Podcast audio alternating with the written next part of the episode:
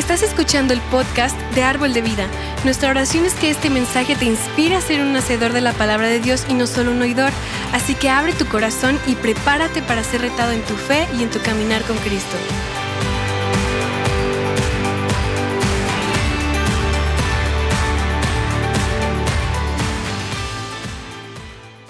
Hoy vamos a continuar con la serie que empezó hace, hace ocho días, que se llama No caigas en la trampa.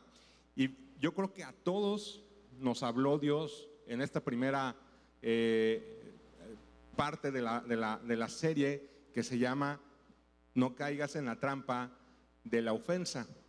Y de verdad, yo creo que nos incomodó, a mí en lo personal me incomodó y le dije a mi esposa, oye, ¿qué le contaste al pastor Jeff de mí? Porque parecía que la predicación estaba hecha para mí.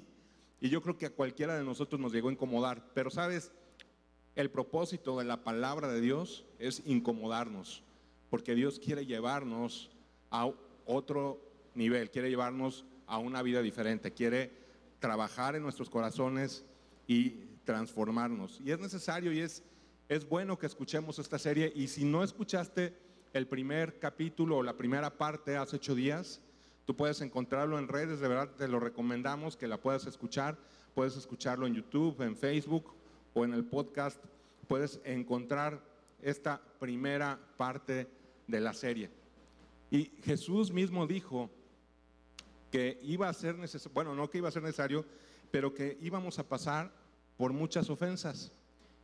Y tú y yo muchas veces vamos a ser ofendidos, pero también vamos a ser los que ofenden. Vamos a estar de un lado, del lado de los ofendidos, pero también vamos a ser los que llegamos a ofender a otros. Y nos dimos cuenta de la necesidad de ser personas inofendibles, ¿no? Que aprendamos a no dar lugar a la ofensa en nuestra vida por todas las consecuencias que tiene. Pero hoy vamos a hablar de otro punto que tiene que ver con esta trampa, que se llama la trampa de la ira. Y vamos a ver a lo largo de este ratito que vamos a estar aquí lo que es la ira, todas las consecuencias que trae la ira a nuestras vidas, lo que destruye en nosotros, lo que destruye nuestras relaciones, lo que destruye nuestra relación con Dios. Pero vamos a ver también de qué manera tú y yo podemos trabajar para no permitir que la ira sea lo que domine, lo que controle a nuestro carácter. Y lo vamos a ir viendo en este rato que vamos a verlo. Pero fíjate, de verdad que nosotros vivimos una, en una sociedad que está llena de ira. ¿Tú lo ves? No, hay enojos. Y perdió el león y ya hubo enojo de Valente, ¿no? Ya no quiero que me digan nada, ¿no? Y hay cosas así y empieza a haber ira y enojo en la gente.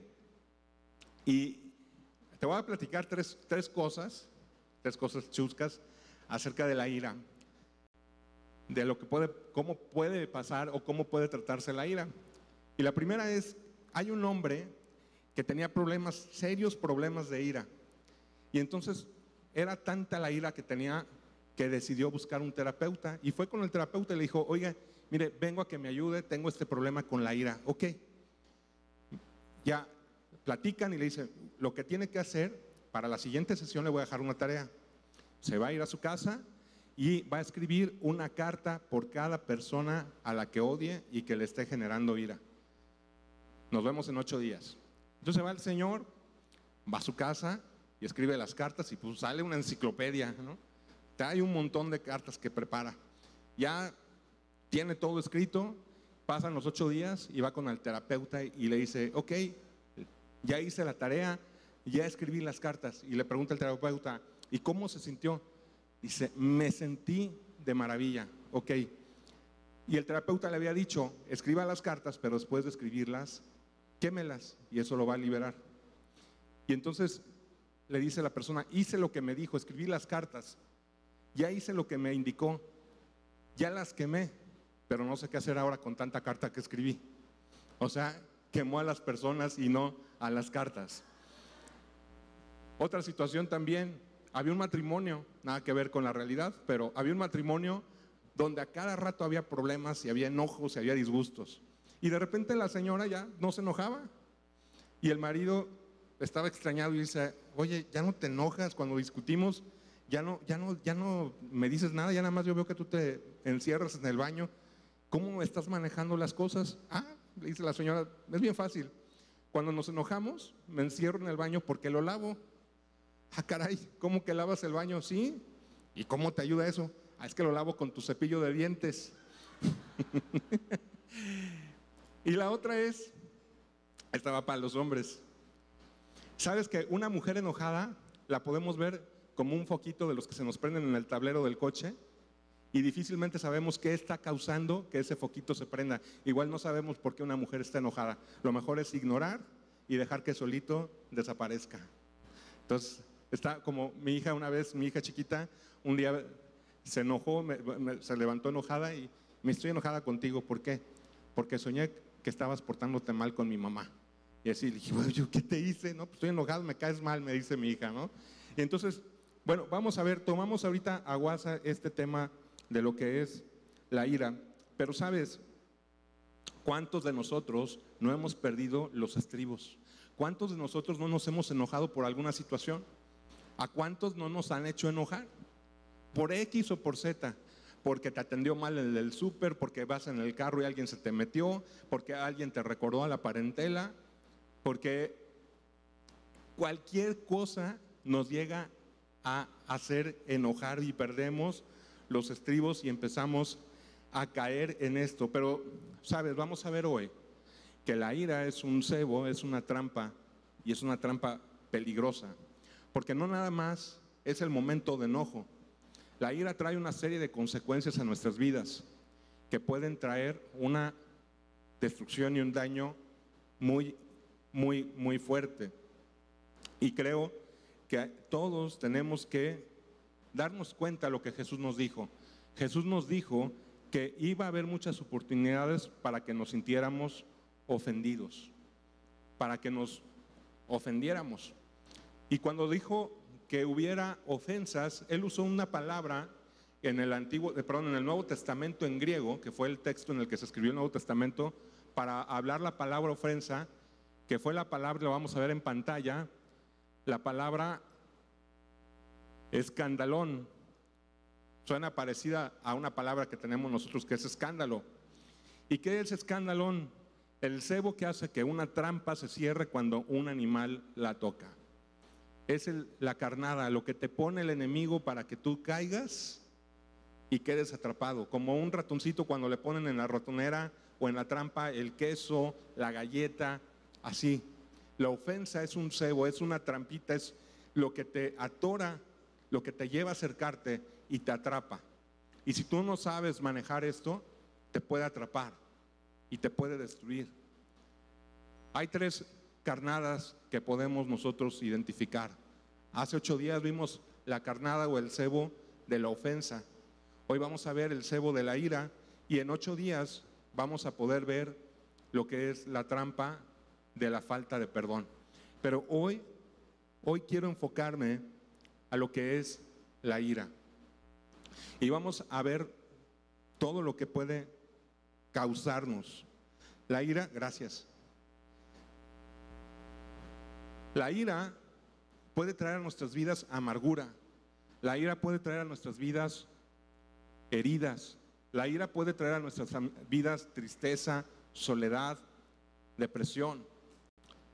Puede traer muchas cosas que pueden destruir nuestras relaciones, nuestras amistades, a nuestras familias.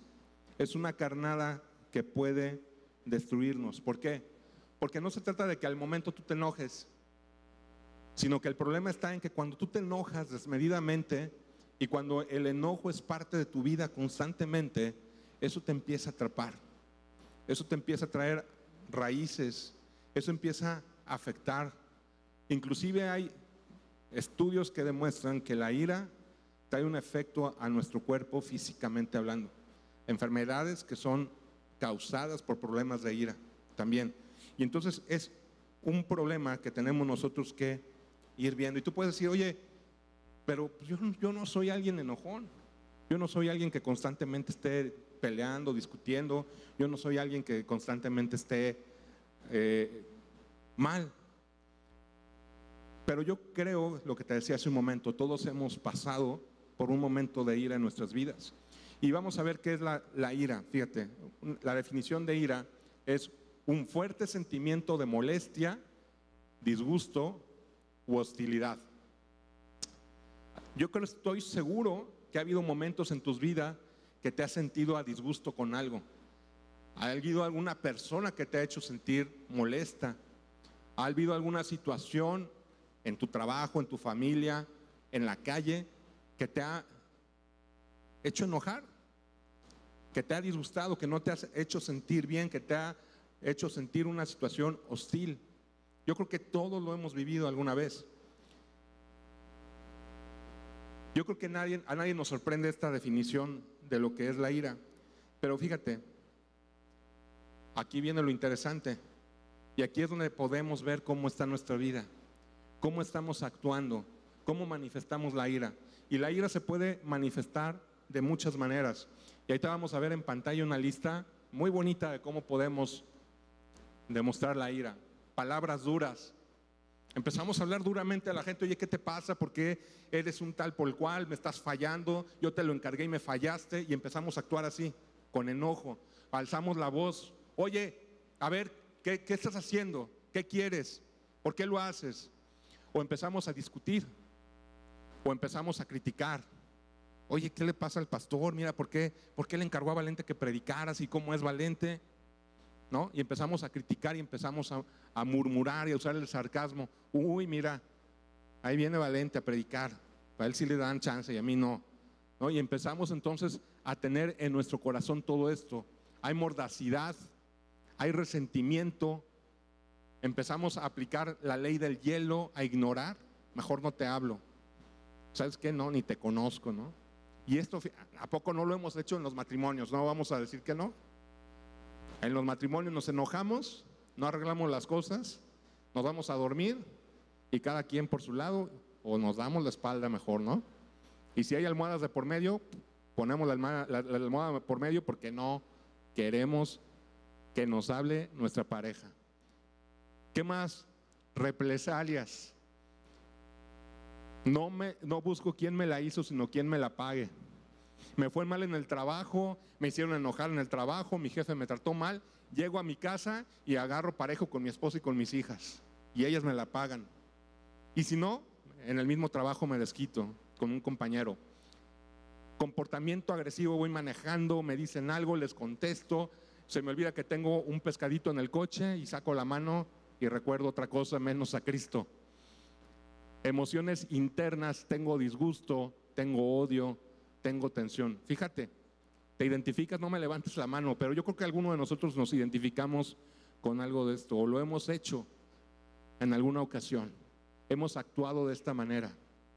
Cuando algo nos enoja, nos disgusta, no nos hace sentir bien. Lo hemos hecho, seguramente lo hemos hecho. Y este es un problema muy, muy, muy fuerte que tenemos que tomar seriamente tenemos que trabajar, tenemos que ver si nuestra vida está realmente con esto o no. Cuando, de verdad, cuando yo empecé a, leer y a preparar esta plática, Dios empezó a traer a mi corazón cosas. Dios empezó a poner en mi corazón cosas. Porque es bien común. Nos justificamos. No, es que yo tengo el carácter fuerte. A mí, yo soy así. No, yo soy del norte a mí me dicen y yo les contesto y no me quedo callado. ¿no? Y lo justificamos. Es que a mí no va a venir cualquier pelado, yo me le voy a plantar y le voy a decir, y si me dice, yo le digo, y lo justificamos. Es que tengo el carácter fuerte y lo heredé de mi abuelo y de mi papá y así es. Pero sabes, vamos a ver que es un problema muy fuerte. Y no estamos hablando solo de mis sentimientos y opiniones, sino vamos a ver todo lo que implica la ira y a dónde nos puede llevar la ira. Y el apóstol Pablo lo tocó. Tan importante es para nuestra vida como cristianos el saber tratar el tema de la ira, que el apóstol Pablo lo toca en la carta a los Efesios. Y en el capítulo 4, versos 26 y 27, el apóstol Pablo les escribe a los Efesios y les dice, además, no pequen al dejar que el enojo los controle No permitan que el sol se ponga mientras siguen enojados. Porque el enojo da al lugar, da lugar al diablo. Ahí está. El enojo da lugar al diablo. El enojo abre una puerta al enemigo en tu vida, en tu casa, en tu familia. Cuando permites que el enojo te controle, estás tú abriendo una puerta. Nos vamos a enojar. Somos humanos, somos imperfectos. Hay gente a nuestro alrededor que es imperfecta. Vamos a tener roces. Aquí en la iglesia, fuera de la iglesia, con nuestra familia. Pero si ese enojo le damos lugar a que nos controle, entonces es donde viene el problema. Es donde viene una situación que nos va a llevar a algo más grande. Y fíjate, un momento de enojo no, mal, no bien manejado puede tener consecuencias. Si tú vas a la cárcel, tú puedes encontrar gente que está en la cárcel porque en un momento de enojo hizo una tontería. Se le hizo fácil, se enojó, discutió con alguien en el carro, se bajó, traía una pistola, lo mató. Lo agarran y va a la cárcel. Porque en un momento de enojo se le ocurrió al Señor y perdió el control y fue y mató a alguien. O en un momento de enojo golpeó a alguien. Se agarraron a golpes, no era su intención, pero lo golpea, lo, le da un mal golpe, cae y la persona muere. Y entonces, para Dios es bien importante que nosotros podamos encontrar, el, encontrar cómo controlar esto que es la ira. Y fíjate, quiero que veamos esto. La ira es un cebo que el enemigo usa para algo más grande. Es la carnada. Si el enemigo te logra atrapar, caes en una situación de ira, eso te va a ir llevando a más y a más y a más. Te va a ir llevando a más cosas que pueden destruirte. Y vamos a ver cuatro, cuatro cosas, cuatro situaciones por las cuales la ira es un cebo destructivo vamos a ver cuatro cosas que la ira causa a nuestras vidas. Y la primera que quiero que veamos, y si quieres anotarlo, es la ira, el cebo de la ira es destructivo para nosotros. La ira te destruye a ti mismo. La ira no te permite ser quien Dios quiere que tú seas. La ira te hace daño. Y vamos a ver en el libro de Job, capítulo 18, verso 4, dice, eres tú quien se hace daño con tu enojo. Cuando la ira es una parte de tu vida y tu vida está marcada por la ira, tus reacciones son de enojo, no te permite crecer. Yo te pregunto, ¿por qué estás en la iglesia? Porque no había nada que hacer y vienes y dices, ah, bueno, pues es domingo de iglesia, o tú estás aquí porque quieres ser una mejor persona. Queremos ser mejores, ¿no? La mayoría o todos yo creo que estamos aquí porque queremos cambiar, queremos ser diferentes. Si un día recibimos a Jesús fue porque dijimos, yo sé que mi vida no está bien, yo sé que mi vida tiene que cambiar, yo sé que mi vida tiene que ser diferente y yo voy a la iglesia porque lo que deseo es un cambio. Pero cuando no controlamos nuestra ira, esa ira nos destruye y no nos permite ser lo que Dios quiere que seamos. No crecemos. Vivimos en una eh, sequía, vivimos en una esterilidad, no damos un fruto porque la ira es lo que está controlando nuestra vida. Si tú lees en Gálatas, no lo vamos a leer, pero si tú lees en Gálatas capítulo 5, tú vas a ver el fruto del Espíritu y las obras de la carne, que son contrarios uno con otro. Y cuando la obra de la carne, que en esa lista aparece la ira, es lo que está siendo tu estilo de vida, entonces no va a haber un crecimiento en ti, no va a haber un fruto que es el fruto del Espíritu. Fíjate lo que dice el Salmo 73. Asaf, que es el autor de este salmo, dice, Salmo 73, versos 21 al 22. Entonces me di cuenta de lo amargado y lastimado que estaba por todo lo que había visto. Vi lo necio e ignorante que era a ti. Fíjate, estaba diciendo, me di cuenta que estaba amargado, que estaba lastimado, que estaba dañado, que no estaba mejorando. Y tú luego puedes decir, es que yo no soy esa persona, yo no quiero ser esa persona, yo no quiero lastimar a mis seres queridos, yo no quiero lastimar a mis amigos, yo no quiero lastimar. Pero cuando la ira está controlando tu vida, no puedes ser lo que Dios quiere que seas, ni puedes crecer. Y esta es la punta del iceberg. Esto es el principio. No puedes crecer. Hay gente que lleva 20, 30 años en la iglesia, pero que la ira es parte de su vida constantemente. Y sigue siendo igual. Y ahora sí voy a cambiar. Y este año es el año en que voy a cambiar y voy a ser diferente. Pero viene un problema, viene la ira y avanza un escalón y dos para atrás. Y avanza uno más y otros dos para atrás. Porque la ira está siendo la dominante en su vida. Es lo que le define y lo que le controla llegamos a decir, me estoy convirtiendo en alguien que no quiero ser. La ira es destructiva para ti y para mí. Fíjate, entonces ya vimos que la ira es destructiva, es el cebo destructivo para nosotros.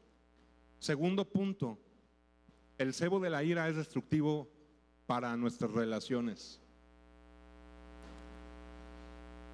La ira puede destruir una familia, puede romper amistades, puede romper iglesias, puede acabar con un grupo de personas cuando empieza a haber ira.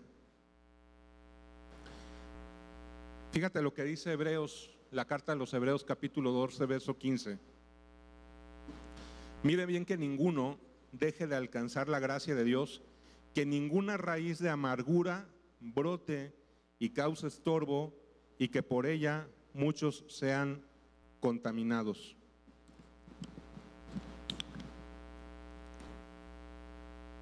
Cuando hay una persona que tiene ira en su corazón, el problema es que esa ira no se queda en esa persona nada más. Esa ira se va transmitiendo y va contaminando a otros. Y yo lo he visto en mi casa a veces. Cuando alguno de nosotros se enoja, como que es un cerillito que se prendió, y si no hay un alto por parte de alguno de los otros en la familia, al rato se prende otro cerillo y al rato otro y al rato otro y al rato ya estamos los cuatro enojados y ya unos corrieron a su cuarto y otros se quedaron en la sala y ya estamos disgustados y ya no hacemos algo porque hubo un enojo. Y la idea es así. Dice que ninguna raíz de amargura brote y causa estorbo y que por ella muchos sean contaminados. Un espíritu amargado, un espíritu enojado que responde con palabras ásperas, con venganza, con ira, va a envenenar y contaminar a tantas vidas. Entonces la ira no nada más te destruye a ti, la ira rompe relaciones. La ira causa problemas en grupos, causa disgustos. Y si uno te ha llegado a pasar eso, es destructivo crea distancia. Llega un momento en que te enojas y dices, ¿sabes qué? Mira, yo no quiero convivir ya con nadie, ya pongo mi barrera, ahí se ven, son una bola de hipócritas, mejor no les hablo, ahí cortamos, se acabó. Y empiezan a roparse las relaciones, relaciones familiares, relaciones laborales, relaciones de amigos, porque hay una raíz de amargura causada por alguien que pescó el cebo de la ira salió ofendido por alguna situación, lo guardó en su corazón, no lo arregló, no lo puso en manos de Dios, le generó una herida, esa herida se infectó y entonces empieza a haber una contaminación también. Por eso para Dios es tan importante que estemos alertas para no caer en esta trampa. Tenemos nosotros que tener este cuidado y fíjate, ya vimos entonces que la ira destruye, nos destruye a nosotros mismos. La ira destruye relaciones, pero también, tercer punto, el cebo de la ira es destructivo para nuestro caminar con Dios. Wow. ¿Por qué? Porque la ira, en la mayoría de los casos, es pecado. Cuando tú te enojas y cuando pierdes los estribos, Es bien fácil que lastimes. Rompe relaciones porque puedes decir algo que lastime y eres a otra persona y estás pecando contra Dios. Porque cuando no tienes control y te enojas, puedes hacer cosas que después te arrepientas por haber dicho, por haber hecho, por tener algo ahí escondido y algo guardado que te lleve a pensar en una venganza, en que alguien te pague lo que te hizo. Y todo esto es pecado contra Dios. La ira que hace obstaculiza mi relación con Dios, estresa mi relación con Dios. Dios no puede actuar en mí, ni puede hacer lo que Él quiere hacer en mí si en mi corazón tengo ira. Y vamos a Santiago capítulo 1, verso 20. Y dice, el enojo humano no produce la rectitud que Dios desea. En el texto original del Nuevo Testamento, donde dice la palabra rectitud, si lo podemos ahí en pantalla, la palabra original no produce la justicia que Dios desea. ¿Qué significa esto? Que Dios quiere trabajar en tu vida, que Dios quiere transformar y cambiar tu vida, que Dios quiere hacerte una persona diferente, que Dios quiere perfeccionar, perfeccionar tu vida. Tú y yo estamos en un caminar. Dice la palabra que nuestra, nuestro caminar es como la senda del justo, es como la aurora, como cuando sale el sol que va saliendo hasta que es perfecto. Y nuestro caminar así es. Pero cuando la ira es algo que controla nuestra vida, ese caminar está estorbado y Dios no puede actuar en nosotros. No puede hacer algo en nosotros porque estamos actuando dominados por la ira. Y entonces necesitamos darnos cuenta del daño que nos está causando la ira. Nuestra relación con Dios se ve afectada porque no permito ser lo que Dios quiere que yo sea. Le estoy dando lugar a mi carne porque al final la, ira es una obra de la carne. Entonces, ve, la ira nos destruye, la ira destruye relaciones, la ira destruye o afecta nuestra relación con Dios y por último, la ira es un cebo destructivo en nuestro testimonio. Cuando nos enojamos, no reflejamos a Jesús. Cuando nos peleamos con alguien, no estamos reflejando a Jesús. Y de verdad, cuando estaba yo leyendo todo esto, Dios estaba, ay Dios, ¿no? ¿Qué he estado haciendo a veces? Y hay, hay un, un testimonio de Marcos Witt. ¿Quiénes conocen a Marcos Witt? Yo creo que aquí todos conocemos quién es Marcos Witt, un cantante cristiano.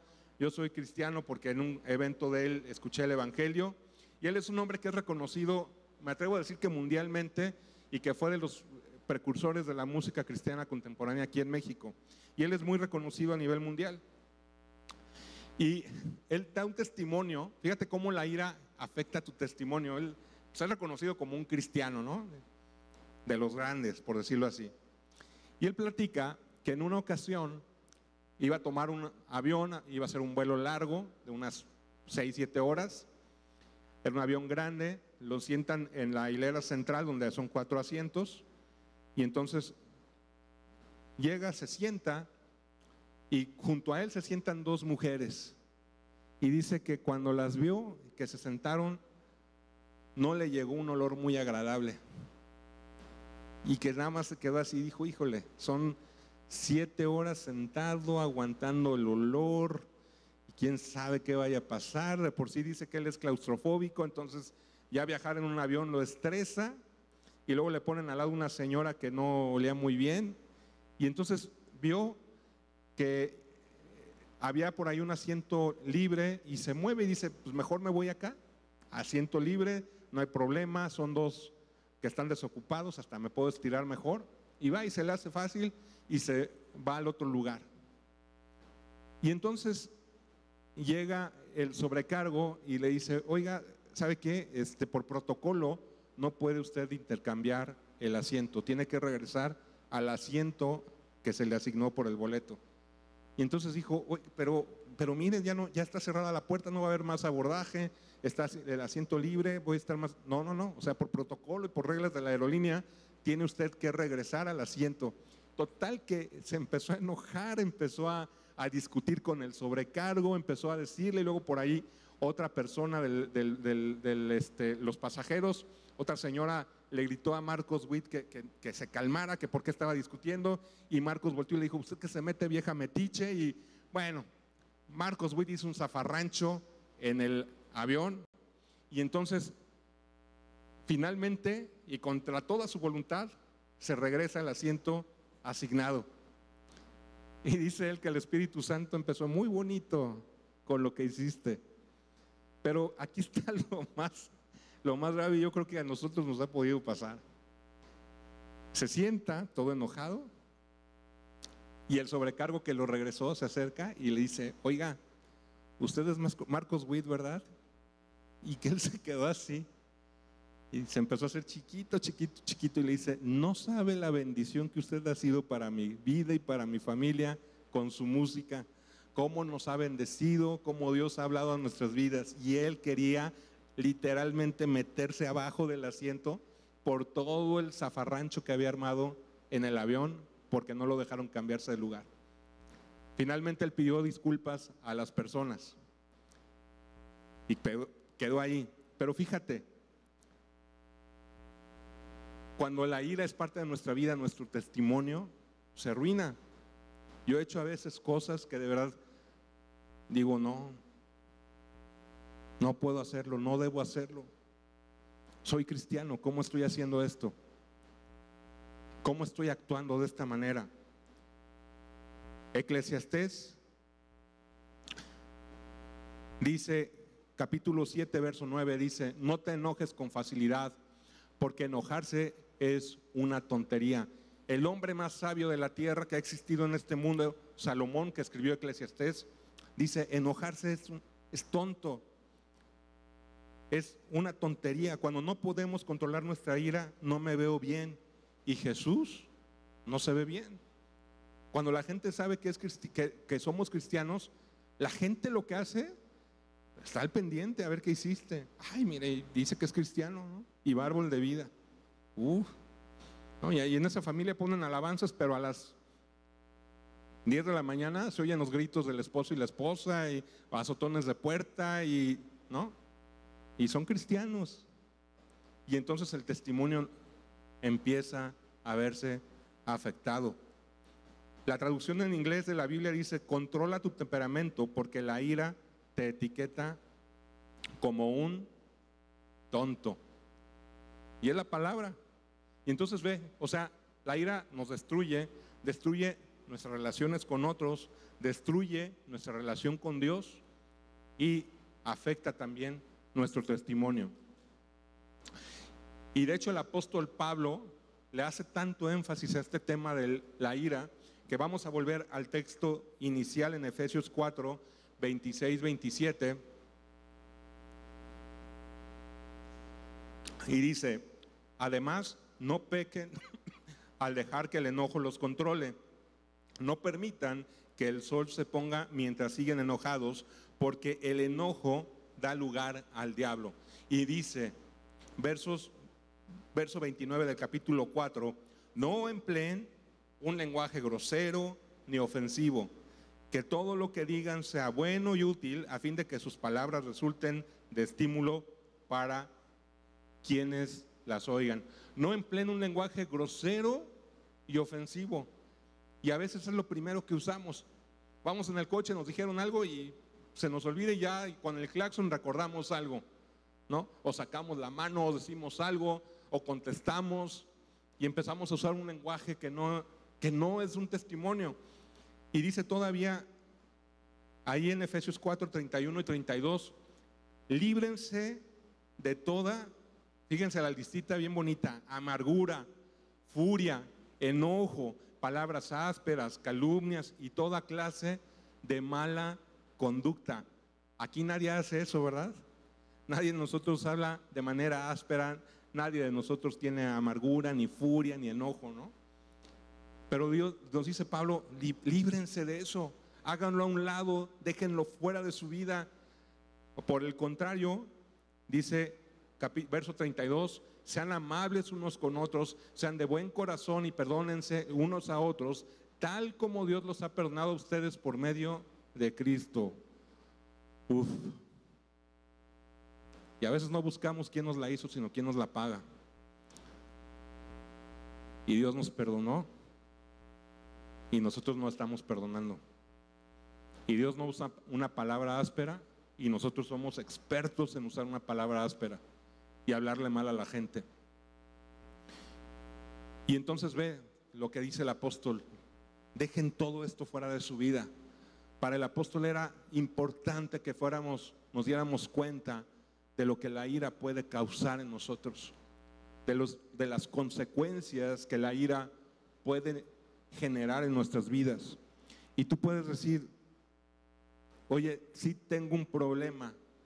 Ahorita en este punto puedes decir, sí me doy cuenta que he sido duro, me he dado cuenta que con mi esposa he sido áspero, que la he tratado mal, me he dado cuenta que con mis hijos he sido duro, o con la gente en mi trabajo, o con quien me, apoya en la casa, o con quien me lava el coche, o con mis compañeros he tratado mal, o con alguien que salí mal, me he portado grosero.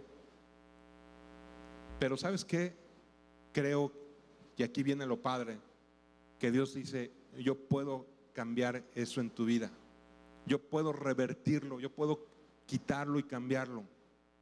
Y entonces vamos a ver ahora, ya vimos los cuatro cebos de la ira, cómo nos destruye a nosotros, destruye nuestras relaciones, destruye y afecta nuestra relación con Dios y afecta nuestro testimonio. Pero ahora vamos a ver cómo evitamos los peligros de la ira. Y vamos a ver el primer punto, cómo evitar los peligros de la ira. El primero es, y si quieres anotarlo, haz responsabilidad por ti. Asume la responsabilidad. Hay una frase que tenemos en la casa, mi esposa la usa mucho y dice, para un pleito, ¿cuántos se necesitan? Dos. Entonces haz tu parte. Y sabes qué, no voy a entrar en el pleito, no, no me voy a bronquear, no voy a hacer caso.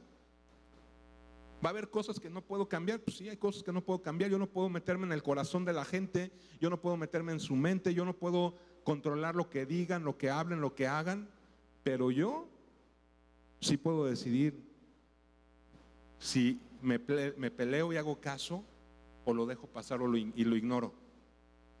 Entonces tenemos nosotros que ver esto. La ira, ve la frase que va a salir aquí en pantalla, dice, la ira no puede existir sin mi participación. Yo no puedo controlar lo que la gente diga, pero sí puedo controlar lo que hable mi boca. Puedo controlar mis acciones. Yo puedo decidir si voy a ofender o yo puedo decidir si lo que alguien hizo me afecte y lo ande masticando, royendo, generándome una amargura, un enojo, y esté yo cargándolo en mi corazón. Puedo responsabilizarme de lo que voy a hacer. Y entonces tenemos lo que dice aquí la palabra de Dios. Fíjate, nosotros podemos decir, bueno, me voy a responsabilizar, me voy a dar cuenta de lo que he hecho, para un pleito se necesitan dos. Tú y yo estamos aquí porque queremos ser diferentes. Tú y yo estamos aquí porque queremos cambiar. Y yo creo que como a ti, como a mí me habló Dios cuando estaba preparando todo esto y tocó mi corazón, sé que Dios está hablando a tu vida. Y podemos venir delante de Dios y podemos decirle, Señor, yo sé que tú estás cambiándome, ya no quiero ser un, una persona con ira en mi corazón, ya no quiero ser alguien que tenga disgusto, ya no quiero ser alguien que use un lenguaje áspero, ya no quiero ser alguien que esté peleando con medio mundo, ya no quiero ser alguien que esté eh, a disgusto con, con todo mundo. Y sabes, Dios puede cambiar las cosas. Dios puede transformarnos. Cuando dejamos de culpar a otros de nuestro enojo y le pedimos a Dios que nos cambie, Dios nos puede cambiar. Como humanos tendemos a culpar a otro. ¿Qué hizo Adán? Le dijo Dios, ¿qué comiste? No, la mujer que tú me diste. Me la diste y ella me indujo a hacerlo. Y tendemos a culpar. Oye, ¿por qué te enojaste? Pues porque mira lo que, lo que me hiciste, mira lo que dijiste de mí, mira lo que, cómo te me atravesaste en la calle, mira cómo me viste. Mire, te lo digo, cómo Dios trabajó y, y está hablando a mi vida. Ayer en la tarde andaba en el centro, iba caminando en el centro, pasa un señor, me golpea, íbamos deprisa, me golpea, yo iba deprisa también, y yo reaccioné y hice, torné los labios y y entonces el Señor volteó así y me dijo, ¿qué pasó? Pero yo no sé si el Señor lo hizo como un reto, no sé. Y yo le dije, pues ¿qué de qué? Y entonces, no, nada, pensé que me habías hablado, me dijo el Señor. Y se volteó y se fue. No sé si porque me vio grandote, no sé. Pero el Espíritu Santo de inmediato, a ver, ¿de qué vas a hablar mañana? Y aquí ya te pegó alguien y ya, ¿no? Y entonces tenemos que decirle, Señor, perdóname y ayúdame a cambiar. Ayúdame a ser transformado. ¿Por qué? Asumir mi responsabilidad y decir, no es bronca, si a lo mejor alguien hizo algo, bueno, pues es su bronca, yo no me voy a enojar y si me enojé, perdóname Dios. ¿Y qué va a hacer Dios? Fíjate lo que dice Ezequiel capítulo 36, verso 26, dice, les daré un corazón nuevo y pondré un espíritu nuevo dentro de ustedes. Les quitaré ese terco corazón de piedra y les daré un corazón tierno y receptivo. Cuando tú haces una oración de corazón, eres transparente con Dios y le dices, Dios, no quiero ser igual, quita este corazón de enojo, quita esta eh, ira que hay en mí, esta eh, a disgusto que estoy. Dios cambia. Cuando lo haces de corazón, y te lo digo de verdad, Dios cambia. Dios empieza a trabajar. Dios empieza a tocar tu corazón. Y yo creo que lo primero es lo que estamos oyendo hoy. Segundo, entonces, primera parte es tomar mi responsabilidad. La ira no existe si yo no participo. Segundo, sé lento e intencional. Ah, aquí está lo interesante. Dice el apóstol Santiago. Ve lo que dice allí en capítulo 1, verso 19. Mis queridos hermanos, dice, pongan atención, ojo, mucho ojo. Dice, todos ustedes deben estar listos para escuchar, pero deben ser lentos para hablar. ¿Y para qué? Enojarse. Ay. Entonces tenemos que ser lentos para hablar. Somos buenísimos para hablar. Y ya nos dijeron algo y ya contestamos. ¿No? Y ya no nada más ahorita es el hablar. Ya nos dijeron algo en WhatsApp y ahí va la contestación. Ya nos dijeron algo en una red y ahí va la contestación. Y empezamos ahí con los pleitos. Y todo el mundo está viendo lo que dijimos, lo que pusimos, ¿no? Y al rato ya uno dice, ¿por qué puse eso? ¿Por qué comenté esa tontería, no? Y entonces tenemos que ser lentos para contestar y tenemos que ser tardos para enojarnos. Tenemos que ser intencionales. Tenemos que detenernos de hacer, de actuar de inmediato. De verdad, a mí algo que me ha costado mucho trabajo, te lo digo, es cuando alguien me dice algo manejando, híjole, de verdad me cuesta mucho trabajo y Dios ha trabajado conmigo en esa parte. Y en alguna ocasión me acuerdo mucho que íbamos a entrar aquí al estacionamiento, puse mi direccional, bajé velocidad para entrar al estacionamiento, venía un cuate y me pitó, me recordó no sé qué tanto y luego sacó todavía la mano y me tornó los dedos como apúrale, ¿no? Y entonces yo nomás así respiré profundo y dije, voy a la iglesia, no voy a permitir que esto, pero a lo mejor en otro momento, quién sabe qué hubiera hecho. Me hubiera enojado, no sé. Y entonces tenemos que ser lentos para decir, no voy a, contestar, no voy a actuar. ¿Por qué? Porque la lentitud, y puedes verlo ahí en pantalla, la lentitud y la intencionalidad, si lo vemos ahí en pantalla, la lentitud y la intencionalidad me protegen del mal y se aseguran de que hago lo correcto. Y entonces, fíjate, tienes que ser, tomar responsabilidad y decir, no voy a participar.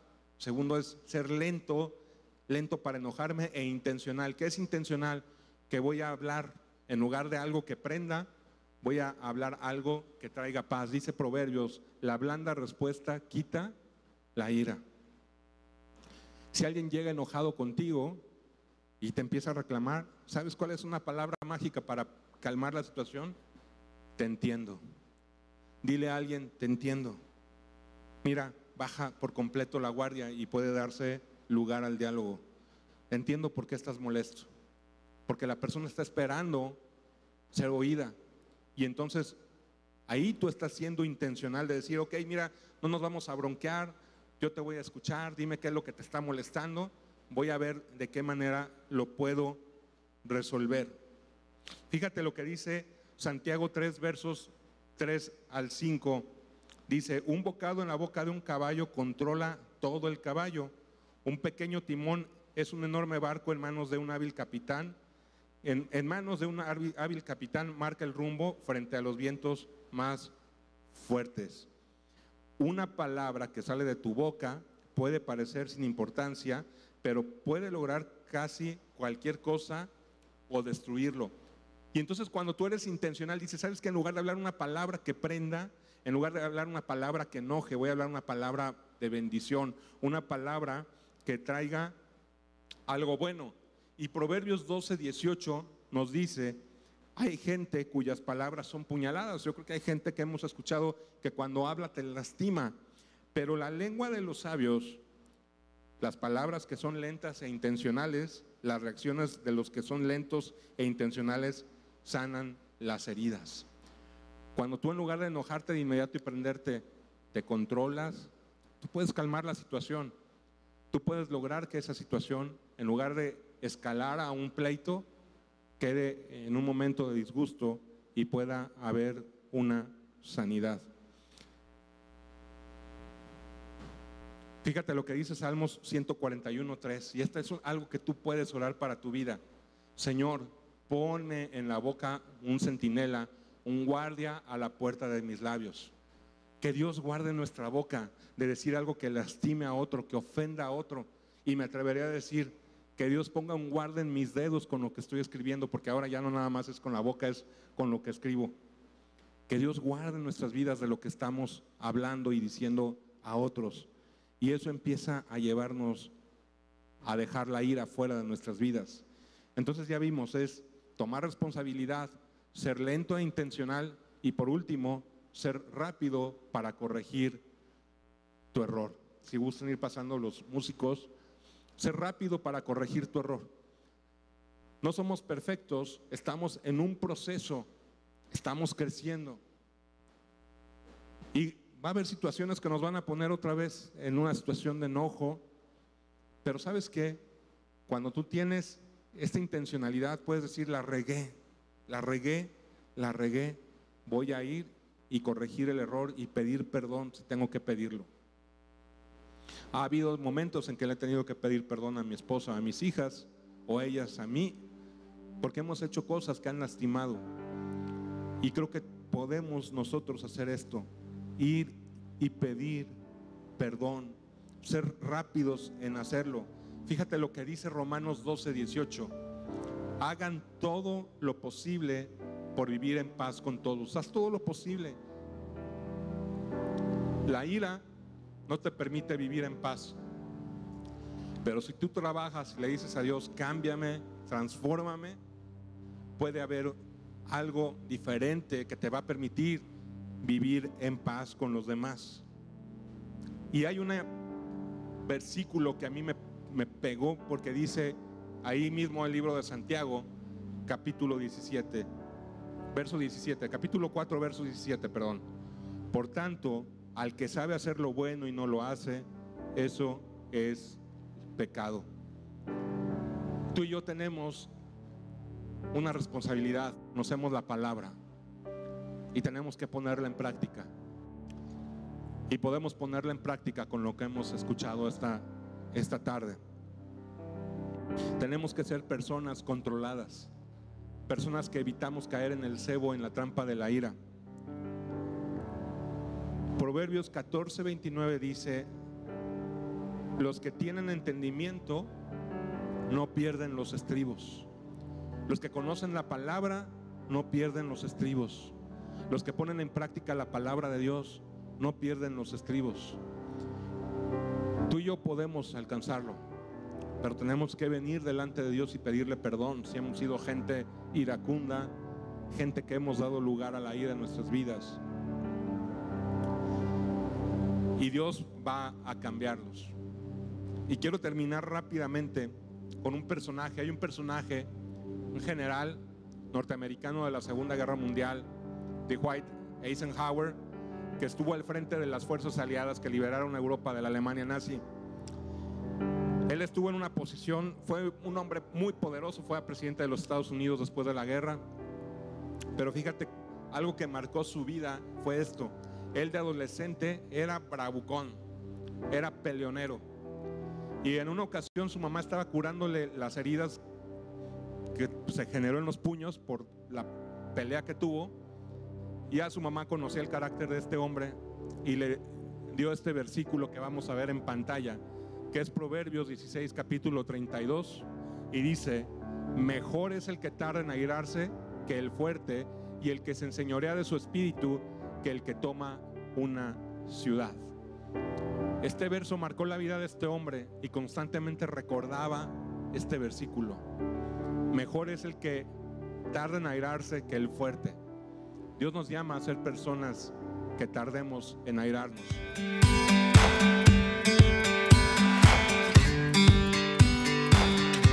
Esperamos que hayas disfrutado de esta palabra. Puedes encontrar más mensajes e información sobre nuestra iglesia en www.arboldevidaleon.com. Queremos invitarte a que nos visites en Boulevard San Juan Bosco 3026, Colonia Cañada del Refugio, o vernos en nuestra página de Facebook Iglesia Árbol de Vida. Una vez más, gracias por escucharnos.